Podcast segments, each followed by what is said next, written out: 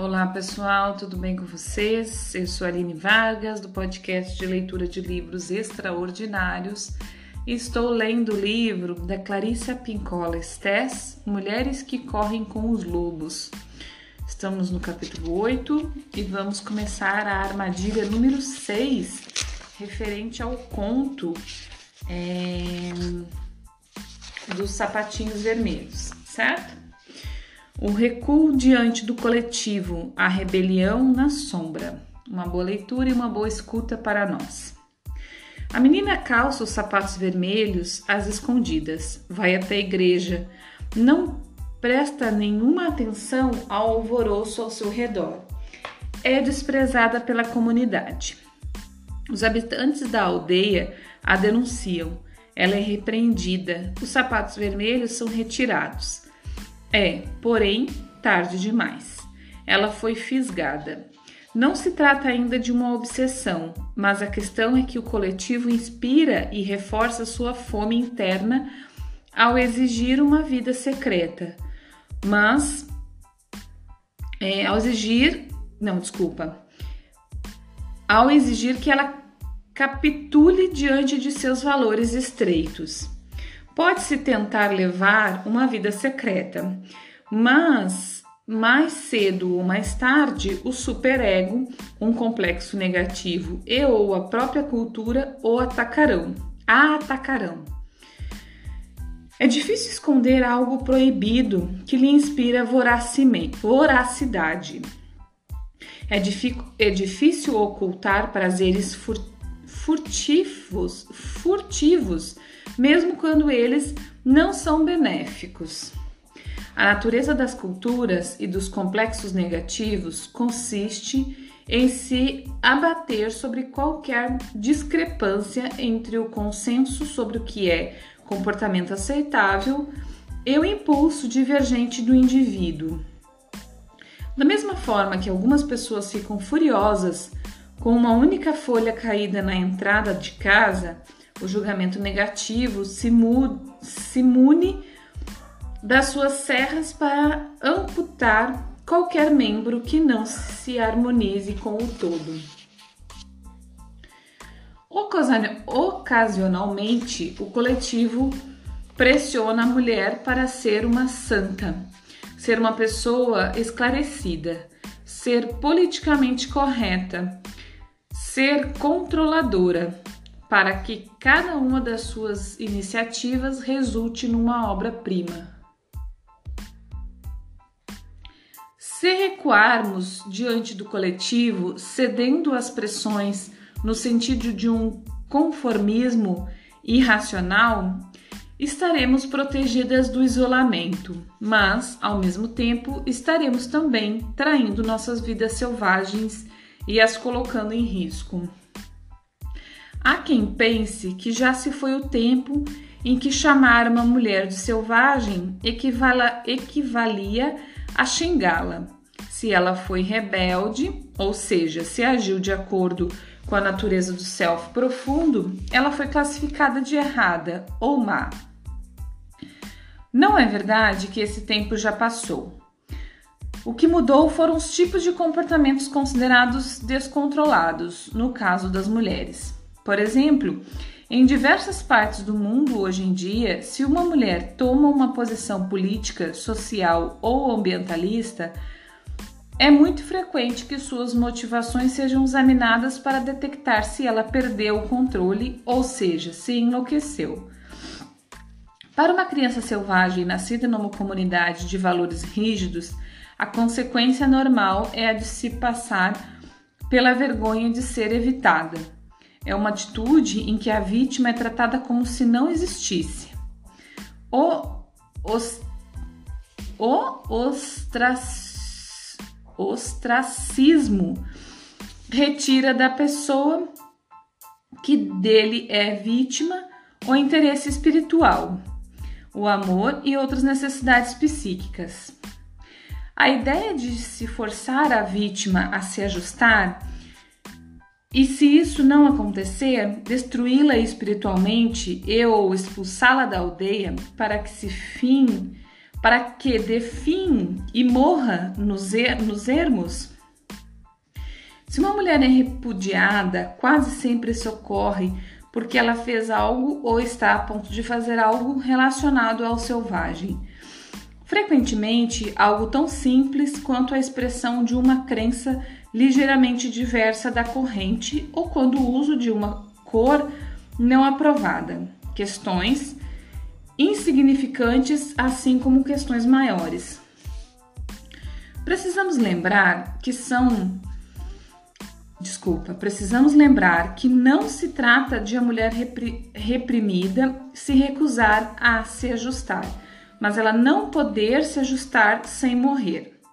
Sua integridade espiritual está em jogo e ela tentará se livrar de todas as formas possíveis, mesmo daquelas que a coloquem em risco. Temos um exemplo recente. De acordo com a CNN, no início da Guerra do Golfo, as mulheres muçulmanas da Arábia Saudita, proibidas de dirigir por motivos religiosos, entraram nos carros e saíram dirigindo. dirigindo. Depois da guerra, as mulheres foram levadas a tribunas que condenaram seu comportamento e, finalmente, após muitos interrogatórios e censuras, liberaram as mulheres para a custódia de seus pais, irmãos ou maridos que tiveram de prometer mantê-la sob controle no futuro. É um caso em que a marca de vida transmitida e pro, propiciada pela mulher no mundo louco é definida como escandalosa, insensata e descontrolada. Ao contrário da menina da história, que permite que a cultura circundante a empurre para situações ainda mais áridas, às vezes, a única alternativa a adotar diante de uma coletividade res ressequida consiste em perpetrar um ato impregnado de coragem. Este ato não tem necessariamente de provocar um terremoto. A coragem significa seguir o coração. Há milhões de mulheres que realizam atos de enorme coragem todos os dias. Não é só o ato singular que reformula uma coletividade encar... encarquilhada, mas também a continuidade desses atos. Como me disse uma vez uma monja budista, a água consegue furar a pedra. Além disso, além disso, existe um aspecto muito oculto na maioria dos grupos que estimula a repressão à vida criativa, profunda e selvagem das mulheres. O estímulo interno e a cultura para que as mulheres se denunciem umas às outras e sacrifiquem suas irmãs ou seus irmãos. Há, restrições que não refletem os valores da natureza feminina. Essas restrições abrangem não só o incentivo a que uma mulher denuncie uma outra, expondo-a a punições por se comportar de um modo feminino e pleno, por registrar um horror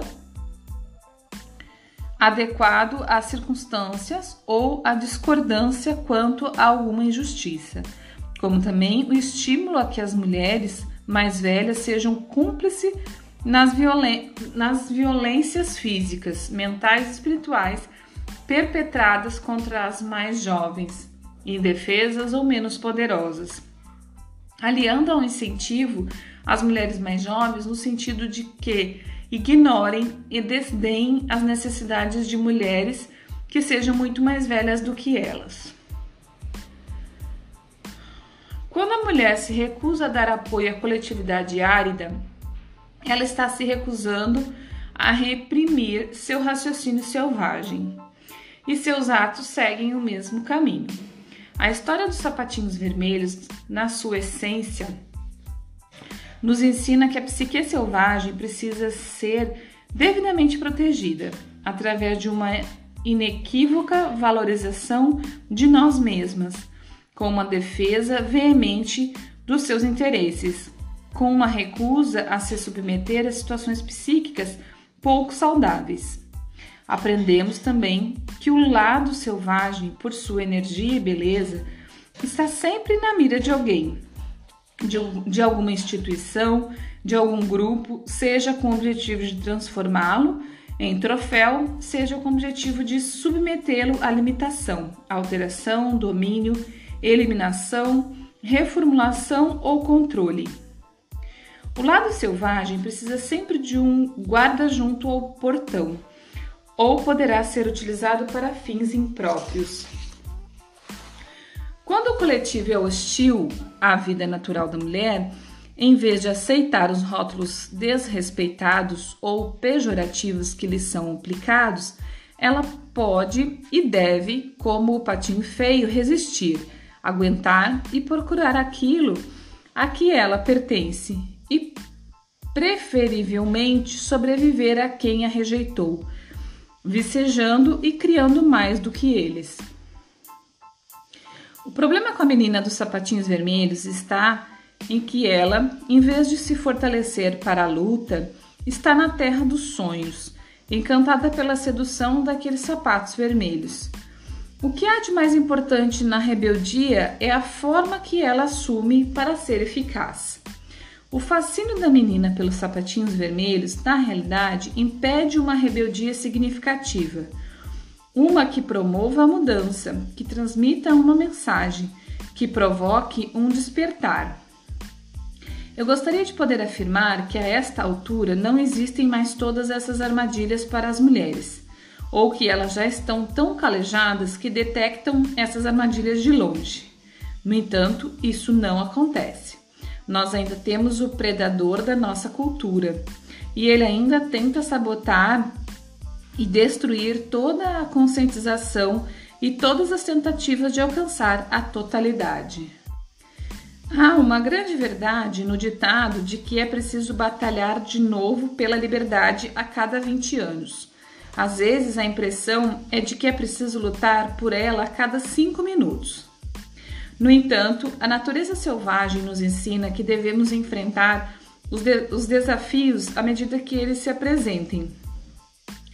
Quando os lobos são atormentados, eles não saem dizendo: Ah, não, de novo eles saltam, investem, correm, desaparecem, fingem-se de mortos, pulam na gar garganta do agressor, fazem o que tiver que ser feito. Portanto, não podemos ficar escandalizadas com a existência de entropia, deterioração, tempos difíceis. É preciso compreender que as armadilhas preparadas para capturar a alegria da mulher irão sempre se alterar e mudar de aparência. Mas na nossa próxima própria natureza selvagem, nós iremos encontrar a energia absoluta, a libido exigida por todos os atos de coragem que forem necessários. Pessoal, para que não fique aqui um pedaço só do, da armadilha número 7, hoje eu vou parar por aqui, apesar de nós estarmos só em 13 minutos, mas aí a gente começa no próximo episódio a, armadilha número 7, certo? Que é a simulação, a tentativa de ser boa, a trivialização do anormal, tá bom? Então hoje a gente para por aqui para a gente ler o, capítulo, a armadilha número 7 no próximo episódio. Um grande abraço, muito obrigada, bom dia, boa tarde, boa noite.